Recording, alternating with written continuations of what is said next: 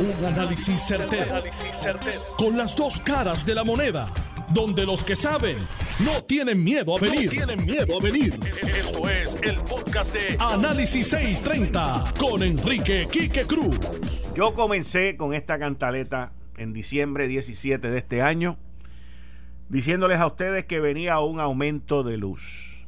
Que venía un aumento de luz de aproximadamente un centavito. Muchas gracias, mi querido amigo. Y que eso ya estaba planchado. Lamentablemente, mira, a las 5 y cuarto, 5 y cuarto, en menos de 10 minutos, vamos a llamar al alcalde de Bayamón, Ramón Luis. Ah, yo te lo doy ahora mismo, no te preocupes, tranquilen. Vamos a llamar a Ramón Luis, ya mismo. Toma, te voy a dar el número aquí. A las 5 y cuarto vamos a hablar con el alcalde de Bayamón, Ramón Luis Cruz, Ramón Luis Rivera. ¿De qué vamos a hablar con el alcalde? Pues bendito, el alcalde fue el que tuvo allí a, a los de la Autoridad de Energía Eléctrica y les preguntó si iba a haber este aumento de la luz. Este primero que está ahí. Y le dijeron que no, cuando en la época de transición, y ellos ya estaban, habían pedido ese aumento. Este aumento lo llevan pidiendo, como les dije, desde el 29 de septiembre. En aquel momento, el negociado de energía eléctrica, que eso es un desastre también, el negociado de energía, que se supone que sea el regulador, que no ha cumplido con los pedidos de la Junta de Supervisión Fiscal, porque la Junta de Supervisión Fiscal en varias cartas enviadas al senador Larry Seilhammer a las 5 y cuarto, Larry Selhammer cuando era senador y al gobernador renunciante Ricardo Rosselló, la Junta de Supervisión Fiscal les dijo que el negociado de energía no estaba cumpliendo con el desarrollo de los empleados y que la mayoría de los empleados que tenía eran de confianza. Eso es una, eso es una agencia politiquera que hay ahí que nos cuesta a nosotros 5 millones de pesos al año, señores, y cuidado sin más, y que no regulan nada, nada. Pero en septiembre 29 le piden un aumento, la Autoridad de Energía Eléctrica es quien pide el aumento y se lo deniegan.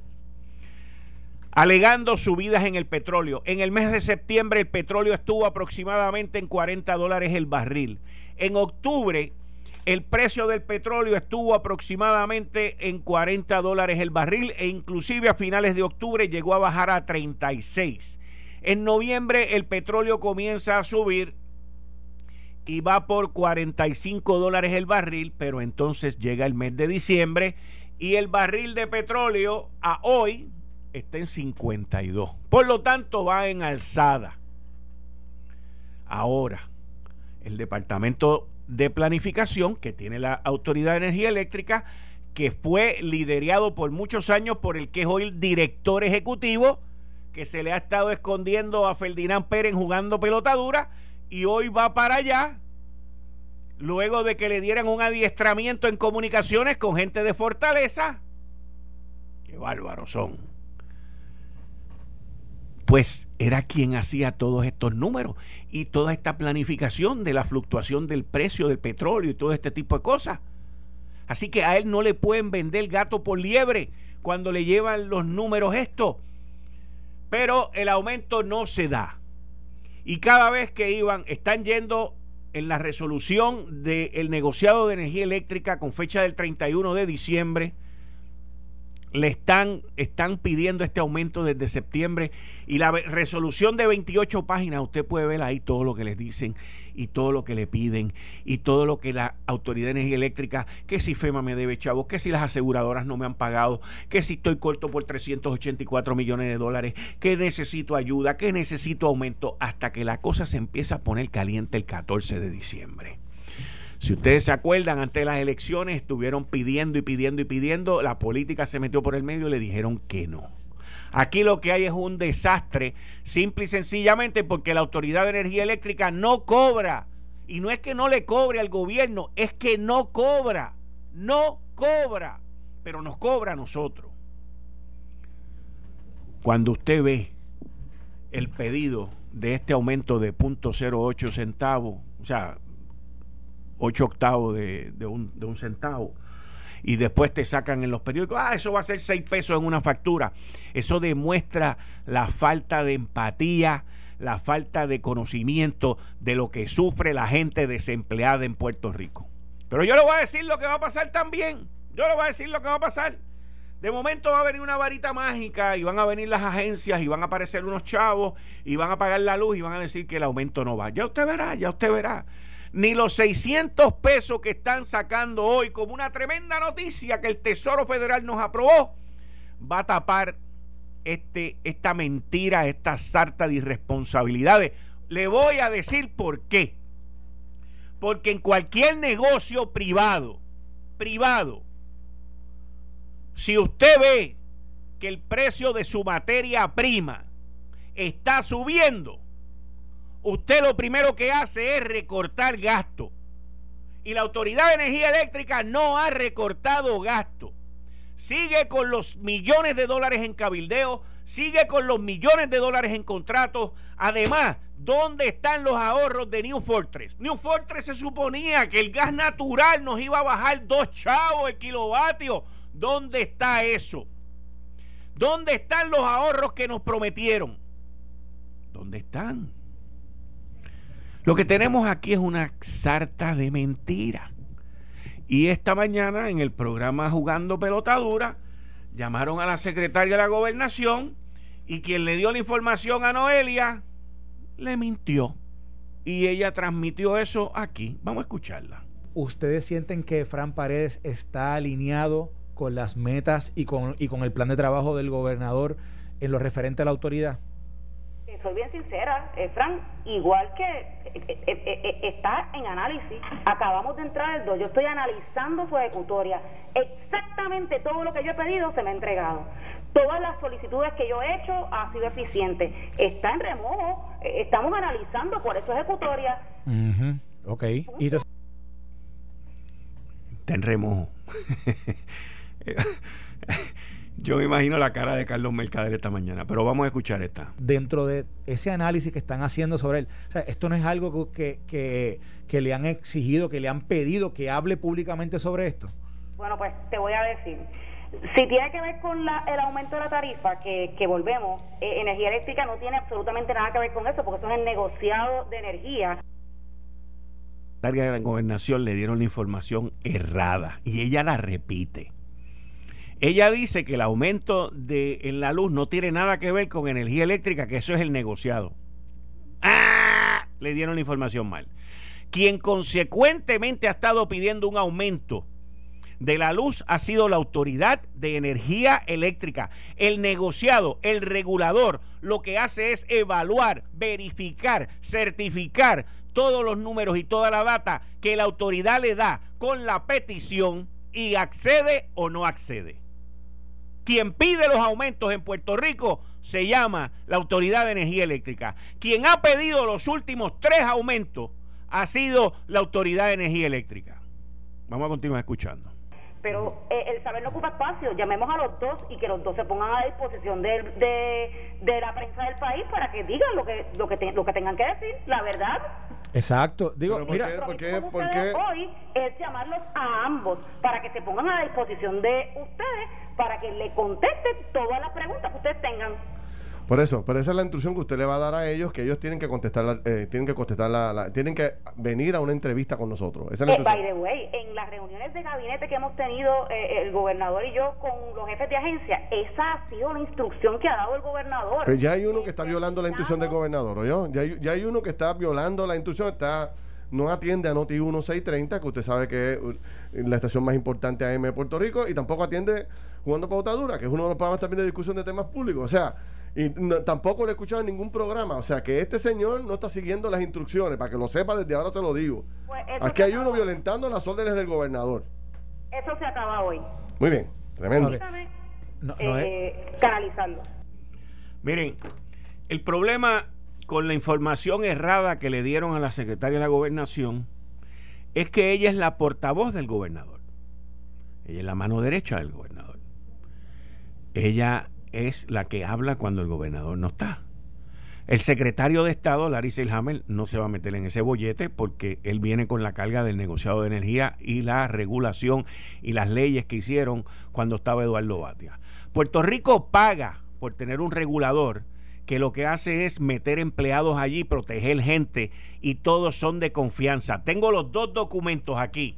Un documento que le envían al honorable gobernador Ricardo Rosselló en agosto 27 del 2018 donde le dice Natalie Yaresco al gobernador, en adición, el plan fiscal establece que es necesario un regulador que sea experto, independiente, lo suficientemente fuerte, que requiera la implementación exitosa para poder regular y transformar el sector. Ante nosotros, en la sección 9.1 del plan fiscal, provee que la comisión y sus comisionados deben estar apoyados por un grupo de profesionales civiles que tengan el conocimiento y la experiencia en utilidades, que esto tiene que ver con, la luz, y que observen dos terceras partes de la, de, la, de la nómina que tiene el negociado hoy en día, que está compuesta por empleados de confianza, que no se supone que sea así. Luego, en septiembre 5 del 2018, Natalie Yaresco le invita le envía otra carta con lo mismo a Larry Seilhammer, hoy secretario de Estado, como miembro del Senado y del Comité de Asuntos Energéticos. El 29 de septiembre, el negociado de energía le niega un aumento que pide la Autoridad de Energía Eléctrica. Por eso es que repito la información que le dieron a la secretaria de Gobernación y que ella repitió hoy aquí en Jugando Pelotadura está errada.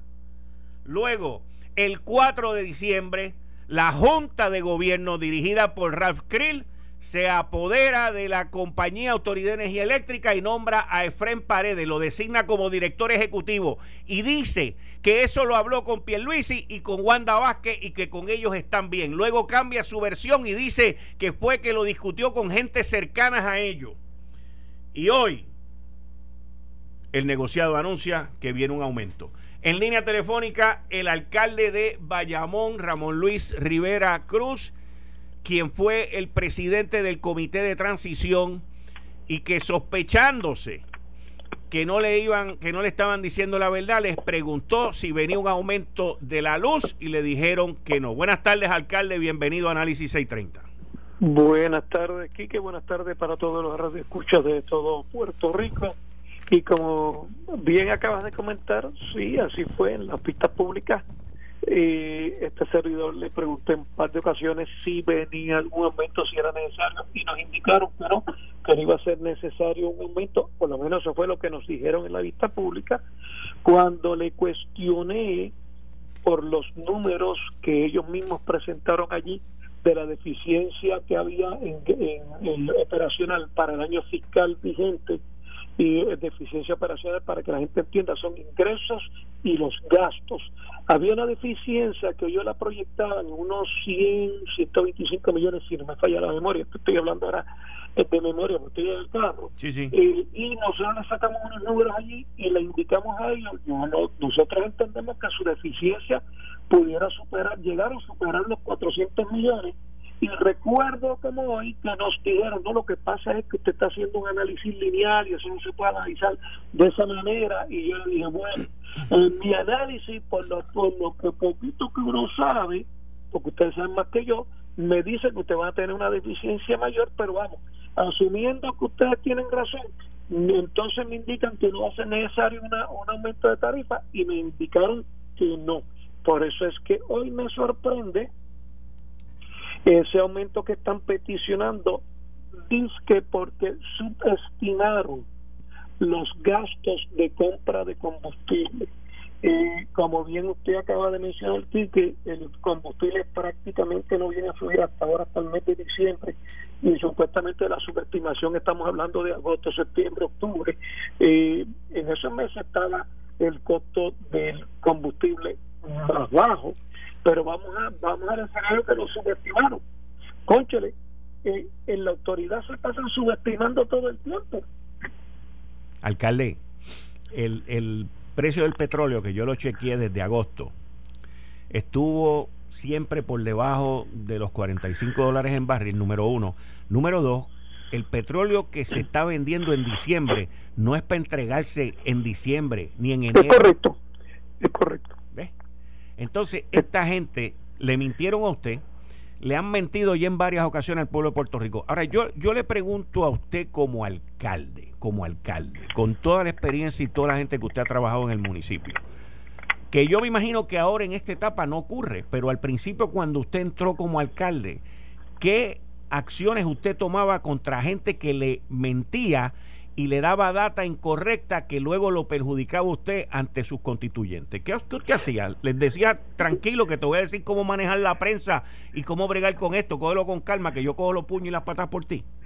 La si, el, si el error que cometía el funcionario era un error de buena fe, yo no tenía problema si aprendía del error. Si el error del funcionario al meter información falsa era con la intención, entonces no puede trabajar con, con el municipio porque ese no es el tipo de funcionario que uno puede eh, tener para llevar a cabo la misión de la obra pública. Vuelvo y repito, errores siempre se van a cometer y lo importante es que los errores sean en el proceso de eh, querer hacer las cosas. Se van a cometer unos errores aquí y allá, ah, ah, se aprendió de ese error, no se vuelve a cometer, qué bueno. Ahora, no darme el dato cierto teniéndolo en la mano, pues entonces son otros 20 pesos. Y, y todavía más, eh, eh, eh, eh has traído varios puntos importantes. no se supone que la nueva compañía que estaba preparando la gasificación en San Juan, eso trajera ayudas a bajar el coste energético.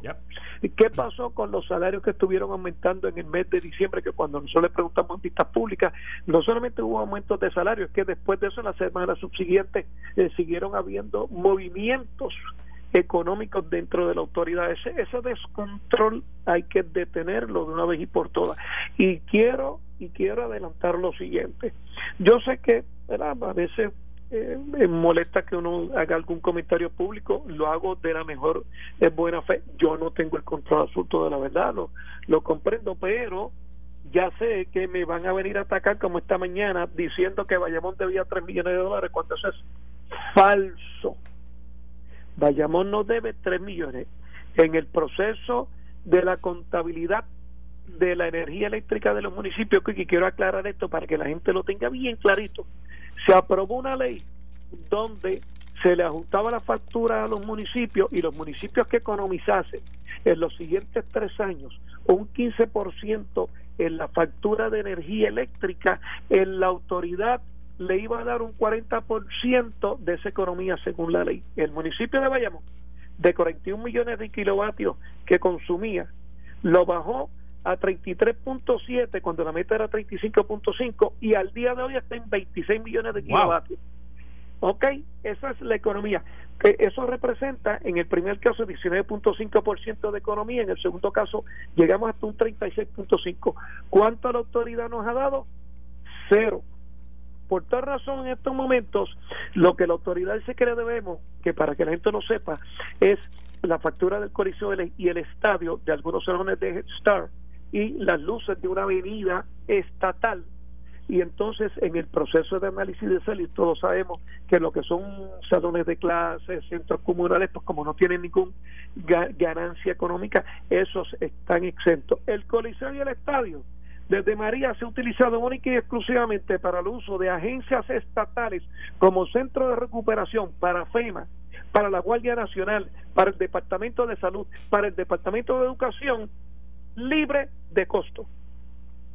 Libre de costo. Entonces, lo que me está diciendo la autoridad es, ah, no, me tiene que pagar por el coliseo. Ah, pues no hay ningún problema. Mañana yo le cobro al Departamento de Educación y a la Guardia Nacional que están vacunando a, puertorriqueños allí para echar para adelante a Puerto Rico. Pues entonces, pues no hay ningún problema. Le cobro una agenda bien alta y yo te pago la luz a ti. ¿En que, eh, eh, eh, esa es la autoridad de energía eléctrica que tenemos. O sea, que la autoridad de energía eléctrica hoy por la mañana a través de sus tentáculos lo ah, ataca, lo ataca a usted diciendo que Bayamón le debe 3 millones de pesos cuando ellos mismos no saben la contabilidad de ellos y no le cobran a nadie. No, no solamente eso, que en todo caso quien le debe aquí es la autoridad que nos debe a nosotros, que no ha cumplido con la ley, que tenía que pagarle a los municipios que economizaran hasta el 15%, 5% anual hasta llegar al 15%. Nosotros llegamos al 36.5%, le tenía que dar el 40% de esa economía y nunca nos la dieron. En incumplimiento de la ley. Ah, y encima de eso, el municipio de Bayamón le reparó todas las luminarias públicas de Bayamón después de María porque a la autoridad se le hacía muy difícil. Gastamos sobre más de un millón y pico de dólares, reparamos 10 mil luminarias públicas y le, y le ayudamos y le vamos a seguir ayudando porque nuestro interés es que el, servicio a la ciudadanía siempre sea el mejor posible. Si yo le tengo que ayudar a la autoridad de acueducto, a la autoridad de energía eléctrica, al que sea la ayuda por, por el beneficio de la gente. Pero que, ¿verdad? Este, en este proceso uno sabe que uno va a coger cantocito, pues nosotros estamos preparados, que se preparen ellos le pregunto, alcalde, ¿el informe que usted sometió de transición tiene información errada entonces? Eh, eso lo vamos a estar revisando, que El informe no se ha entregado formalmente al gobernador porque se pidió una extensión de tiempo porque porque como el proceso de transición se dio durante este periodo de, pandemia, pues habían en muchas agencias no había personal para que suministrara data e información, entonces fue llegando poco a poco. Por tal razón, en los próximos días vamos a estarle entregando el informe al gobernador de Puerto Rico. Alcalde, muchas gracias, cuídense, muchas felicidades a usted y a su familia y muchas gracias por estar aquí.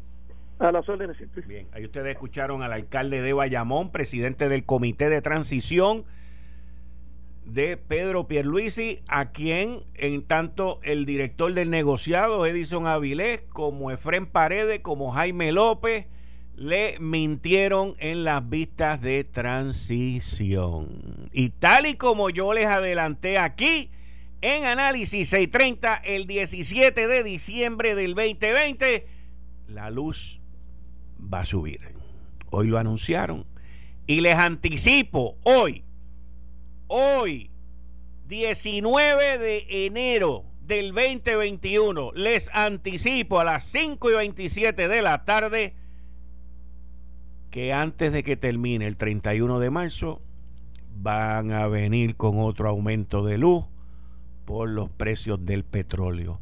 Pero como todo irresponsable director de una empresa gubernamental, a quien primero le piden dinero es a los clientes. No recortan gastos administrativos, no recortan gastos de cabilderos, no recortan gastos de consultores, no recortan los gastos de los panas, pero a nosotros nos sacan el hígado, la hiel del bolsillo. Voy a una pausa, regreso en breve. Eh, estás escuchando el podcast de Noti1.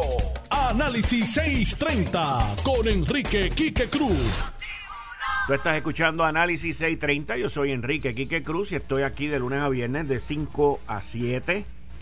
Como todos los martes con el licenciado John Mott. Buenas tardes, John. Bienvenido como siempre aquí a Análisis 630. buenas tardes, ¿cómo estás? Bien, bien. ¿Y tú? Aquí viendo la este, idiosincrasia de Puerto Rico. ¿Cuál de ellas? Eh, Díaz Sánchez demandó a eh, Jay Fonseca por 30 millones creo que es y la demanda tiene 288 páginas.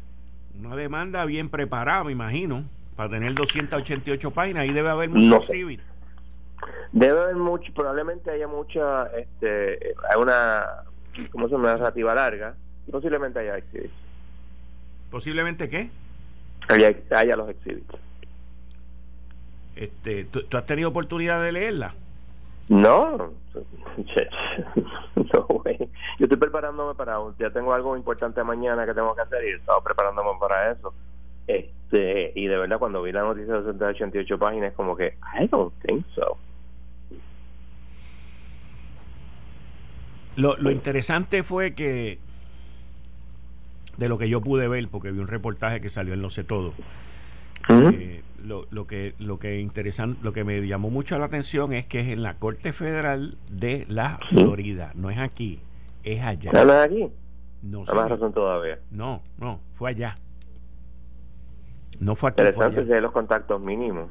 ¿Perdón? Interesante si hay los contactos mínimos. Por eso te digo. Por eso te digo que eso donde se va a litigar es allá. Ellos ellos residen allá. no necesariamente. No, explícame. No pues necesariamente. Explícame. Ok. Eh, Cuando tú tienes una demanda en el lugar donde no ocurrieron los hechos, Ajá. normalmente eso se llama un forum non convenience. Entonces tú vas a lo que se llama el Restatement of Conflicts of Laws y tú miras a ver, bajo unos parámetros que no voy a aburrir a todo el mundo con ellos, Ajá. ¿dónde tú lo vas a ver? Obviamente asumo que Elías Sánchez dice que en Florida todo eso se repite. Y eso es cierto. Pero no necesariamente va a ser. El primer, el primer problema va a ser el venue y, y, y ver dónde alegadamente Elías Sánchez dice que él vive. Porque esa es otra. Si él vive en Florida, bajo diversidad de ciudadanía, no lo puede hacer. ¿Y quiénes dicen y quiénes dicen Bueno, y no, quién pues, decide? Porque, ¿Quién porque decide? Jay vive fuera. Jay vive fuera. Sí, podría. ¿Quién decide? el Tribunal Federal. Pero te, te digo, hay muchas etapas y la primera pelea va a ser esa, en lo que se llama venue. ¿Dónde lo vas a ver?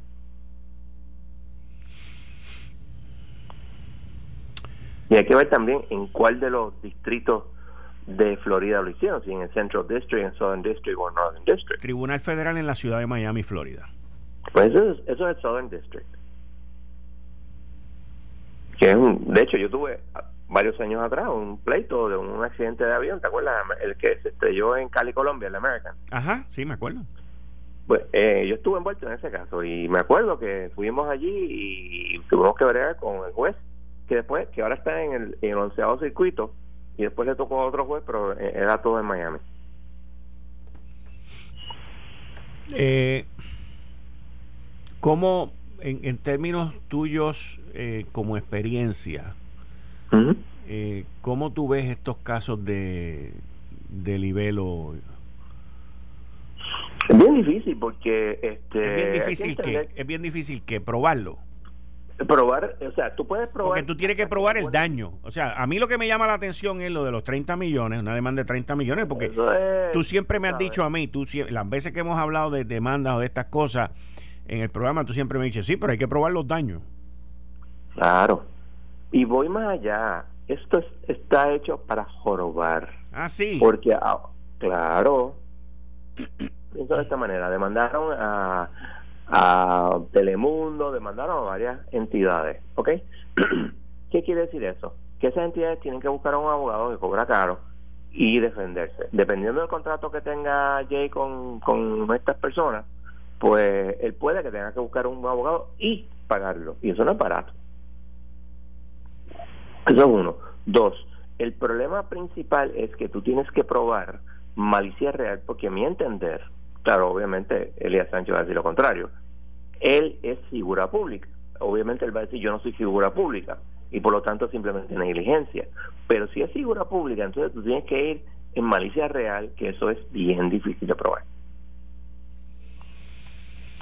Bien difícil de probar, pero como quiera que sea, va a costar un billete bien heavy en abogado. Tú vas a estar litigando este asunto por lo menos tres años, posiblemente más. Bueno, John, siguiendo con eh, las situaciones que están ocurriendo fuera de aquí, el. Tribunal Supremo de los Estados Unidos eh, no, no vio esta semana el caso de Baello, ¿verdad? No solamente el caso de Baello, ninguno de los casos que los que siguen esto, que siguen el Tribunal Supremo, están siempre pendientes, incluyendo un caso de uno de los estados, creo que es Missouri o Luisiana, uno de los dos. Digo, perdón, Mississippi o Luisiana, o sea que están uno al lado del otro. Ajá. Eh, sobre aborto, limitaciones al derecho de aborto, no eh, lo hicieron lo que se llama un eh, no hubo decisión, por lo tanto va a haber este redistribution. Eh, con toda probabilidad mañana tú vas a ver una orden en el, en el caso, en el siguiente caso que dice distributed for eh, conference of este viernes creo que es 20 este eh, January 20 ¿Qué quiere decir eso? No sabemos. puede que expidan el, el certiorari, puede que no lo expidan, esto pasa a consecuencia. Yo me imagino que lo que ocurre es que no van a dar el certiorari y la juez eh, Sotomayor está haciendo una opinión disidente diciendo que deben darlo para revocar los casos insulares. Eso es una opinión sin base. Eso es un, un gut feeling más nada. Yo no tengo ninguna base eh, para poder decir eso. Pero eso es lo que yo creo. Si no aceptan el cerciorari, o si la administración de Biden retira, que eso es otra opción o no. No, claro. Biden puede retirar la petición del cerciorari. Biden puede retirar la petición del cerciorari o el Tribunal Supremo puede decir no aceptada. Entonces la decisión que va es la del Tribunal Apelativo de Boston que dice que el SSI va para Puerto Rico. No solamente eso, va más allá. Explica. ¿Por qué? Porque vamos a suponer que es lo más lógico políticamente que Biden decida, vamos a decir este a final de mes, retirar la petición de certiorari, que puede ser otra cosa, eso puede ser la razón que están eh, no haciendo nada, decidiendo a ver, viendo a ver si lo quitan, para no tener que entrar al issue.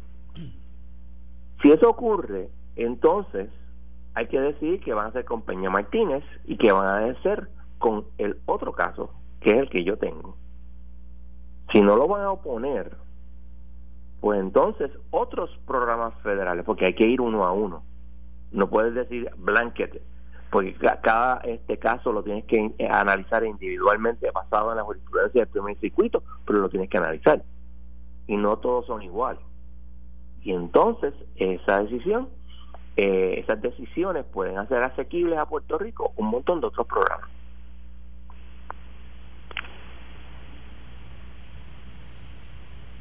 Ok. Y no es y no necesariamente va a ser mood porque el, venga eh, Biden y diga, no, no, es que yo se lo voy a dar. Porque esto es susceptible de repetir porque el Congreso lo ha hecho en el pasado. Este presidente puede hacerlo de esta manera. Viene dentro de ocho años otro presidente y decide, no, lo vamos a hacer como, como yo diga. Así que eso es factible que el primer circuito diga, no sabes qué, no, yo lo voy a ver, voy a decidir esto. Cada programa individualmente. Ok. Hmm, está interesante. Y, eso es bien importante. ¿Tú le ves oportunidad que la administración de Biden retire el caso? Sí. Wow. Quiere mantener a, los a los puertorriqueños y a los latinos en, los Estados Unidos en general de buen humor. Acuérdate que lo único que falta es que venga el, el, el Solicitor General, que en este momento no tenemos Solicitor General, porque creo que ya renunció, pero si no, se va mañana y no ha sido nombrado, que yo sepa. Entonces el Solicitor General es el que decide eso. Y literalmente es como una, es parte del Departamento de Justicia, pero es una división aparte. O sea, tiene bastante independencia. Pero, eh, pero el secretario de Justicia eh, podría hacer eso ante la ausencia de un Solicitor General. Mm, entiendo que no. lo que pasa es que todo entonces si no hay Solicitor General no hay quien lo haga. Sí, porque el, el, el, siempre hay alguien a cargo. Y el presidente puede decirle a alguien a cargo, eh, quítame, eh, pide, eh, solicita retirar el, el, el horario. Y se acabó el asunto. Claro, eso es otra cosa. El horario y el Tribunal Supremo no tiene que eh, no tiene, no tiene que decir, no, no, puede decir, no, mira, ¿sabes qué? Yo lo voy a ver. La otra cosa que entonces, si el, si, si el certiorari se expide la administración de Biden, como hizo Obama con el matrimonio gay en, en, el, primer caso, puede decir, ¿sabes qué? Yo no voy a defender esta ley, no voy a defender esto. Y entonces se forma la de San Quintín, porque en aquel caso alguien vino y representó, pero aquí no hay nadie que vaya a representar la posición del gobierno. Ok. Qué bien. Yo espero que eso sea lo que ocurra, pero no sabemos. Bueno, es pronto que se va a saber. Sí, porque eh, mañana es 20, perdóname, mañana es 20, mañana viene Biden, vamos a saltarle una semana, pero el mismo viernes puede que nos digan, tú sabes qué, este, se tira de día o el mismo lunes, porque lo, últimamente pues no lo están sacando los viernes, lo están sacando los lunes. Esto en flux, como dicen por ahí. y eso puede impactar enormemente el plan de ajuste en el, caso de Puerto Rico. Te tengo que hacer una pregunta. Eh, la secretaria de la gobernación o el gobernador Pedro Pierluisi a través de la secretaria de la gobernación le dejó saber a la Junta y al pueblo de Puerto Rico que ellos van a pedir más dinero para el presupuesto. Ok. ¿Cómo tú ves eso? Eso es un problema. Porque el, pro- el problema para la Junta es, le están diciendo los bonistas, no hay chavo, Correcto. esto está chavado, no pueden hacerlo. Y entonces viene Pierluisi y dice eso, pues crea un conflicto. Pero recuerda que el que certifica el, el presupuesto, ¿quién es? La Junta. O sea, tú puedes poner 10 billones de dólares y la Junta te dice, ¿sabes qué? Es 8.6. And there's nothing you can do. Porque el tribunal carece de jurisdicción para poder eh, revisar una certificación de la Junta. Esto, eh, ahí hay un conflicto brutal, especialmente cuando tú estás entregando un- el plan de ajuste, o sea, tú estás negociando ahora mismo. Ahora mismo se está negociando, sí. Eh, y es este, y cada día nos queda menos. Febrero 10 está ya al lado. O sea, tú no puedes seguir con el con el, el cuento de que Puerto Rico está chavado cuando entonces viene el Pierluisi y dice, no, no, ahora vamos a tener más chavo. Claro. Bueno, Hay que ver también si el aumento del presupuesto porque hay más fondos federales.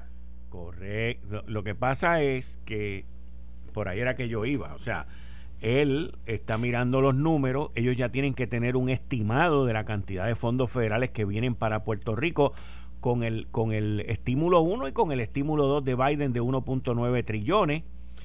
Y deben de estar pensando, tú sabes, yo voy a tener unos ahorros por aquí, yo no puedo seguir ahorrando para que esta gente sigan guardando allá, mientras yo tengo aquí unos líos de infraestructura y del municipio, que los fondos federales van a ayudar en algo, pero no en todo. Sí, pero Dime. yo entiendo que hay, o sea, o sea que hay dos presupuestos. Está el presupuesto que vamos a decir que es de ocho- entre 8 y 10 millones de dólares. Y está lo que se llama el presupuesto consolidado. ¿Qué? El presupuesto consolidado con- eh, lleva también los fondos federales. Pero aquí, de lo que tú generas, lo que tú generas de Puerto Rico, los impuestos, Ajá. es lo que tú puedes gastar en un presupuesto balanceado. Y eso es lo que la Junta quiere. O sea, tú no puedes venir a decir, yo voy a coger 10 billones de dólares cuando le estás diciendo a los bonistas, este año bajaron los recaudos al 25%. Que eso es lo que le están diciendo. Because it makes no sense. Mm. Y si tú me dices que no, no, esos son chavos para reconstrucción, yo te contesto, está bien, no hay problema. Pero eso quiere decir que tú tienes entonces, te sobra dinero de lo que tú usarías para reconstrucción y no lo vas a estar usando porque tienes estos fondos federales. O sea, es un, es un, es difícil Sí, tú poder eh, sé justificarlo. justificarlo. Se ve Y bien a, la, y a la misma vez negociar con los bonistas. Es, es- es un catch 22. O sea, es algo que, que los bonistas no lo van a entender. Los bonistas no lo van a aceptar porque carece de sentido. Y además, tenemos otro problema. Este no hemos tenido aviso de reunión de la Junta. Y la Junta tiene que tener una reunión donde va a decir, vamos a presentar el plan de ajuste. O no lo vamos a presentar y vamos a pedir una prórroga. Esa es otra cosa que puede hacer. Pero esas reuniones, aunque hubo una reunión el viernes, pero según me indican, fue una cuestión bien rutinaria, que nada, nada importante se decidió. Eh, todo eso se está haciendo en vistas públicas, lo cual es un cambio, yo entiendo, favorable. Y si eso es así, ¿cuándo lo van a hacer? Porque eh, estamos hablando, hoy estamos a 19, faltan un- faltan 12 días, faltan 22 días para el, para el 10 de febrero.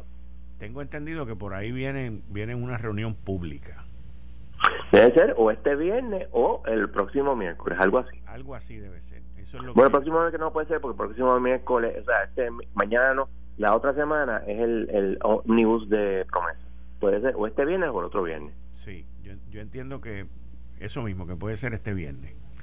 Puede ser este viernes, pues chévere, pero usualmente ellos te lo hacen con un poquito de anticipación y estamos hoy a martes. Mañana miércoles puede que no anuncien, pero tú sabes, eh, y es importante. Bueno, ellos tuvieron una reunión o ellos tuvieron ya una reunión con el gobernador. Eh, sí, el viernes. Correcto. Y de ahí debe haber salido mucho de esto que está empezando a salir ahora para la calle. Maybe, maybe not. De un Me dijeron que no sé, que de se un iba a discutir presupuesto- todo de- rutinario. De un presupuesto mayor y todo ese tipo de cosas. Y me imagino que lo No. deben haber explicado también para qué es el dinero.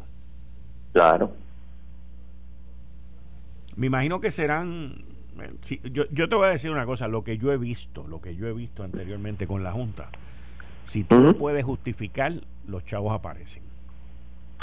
Bueno, yo no tengo. El problema es el siguiente. Volvemos. Si tú le, me dices a mí, y lo estás diciendo oficialmente, que tú tienes 25%, y eso también está en los números del, del, del gobierno de Puerto Rico, que tú tienes supuestamente 25% menos de ingresos.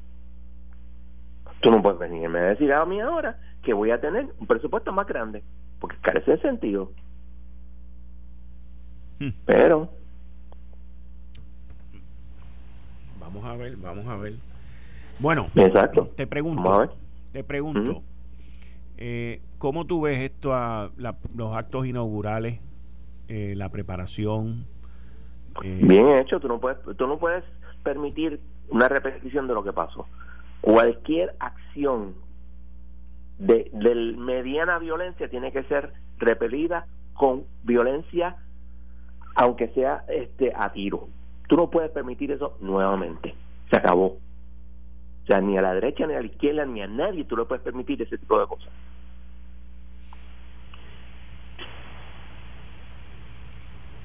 A mí, a mí honestamente, yo honestamente te digo, a mí me preocupa desde el punto de vista de seguridad, y no soy experto en seguridad, pero me preocupa tanto militar uniformado.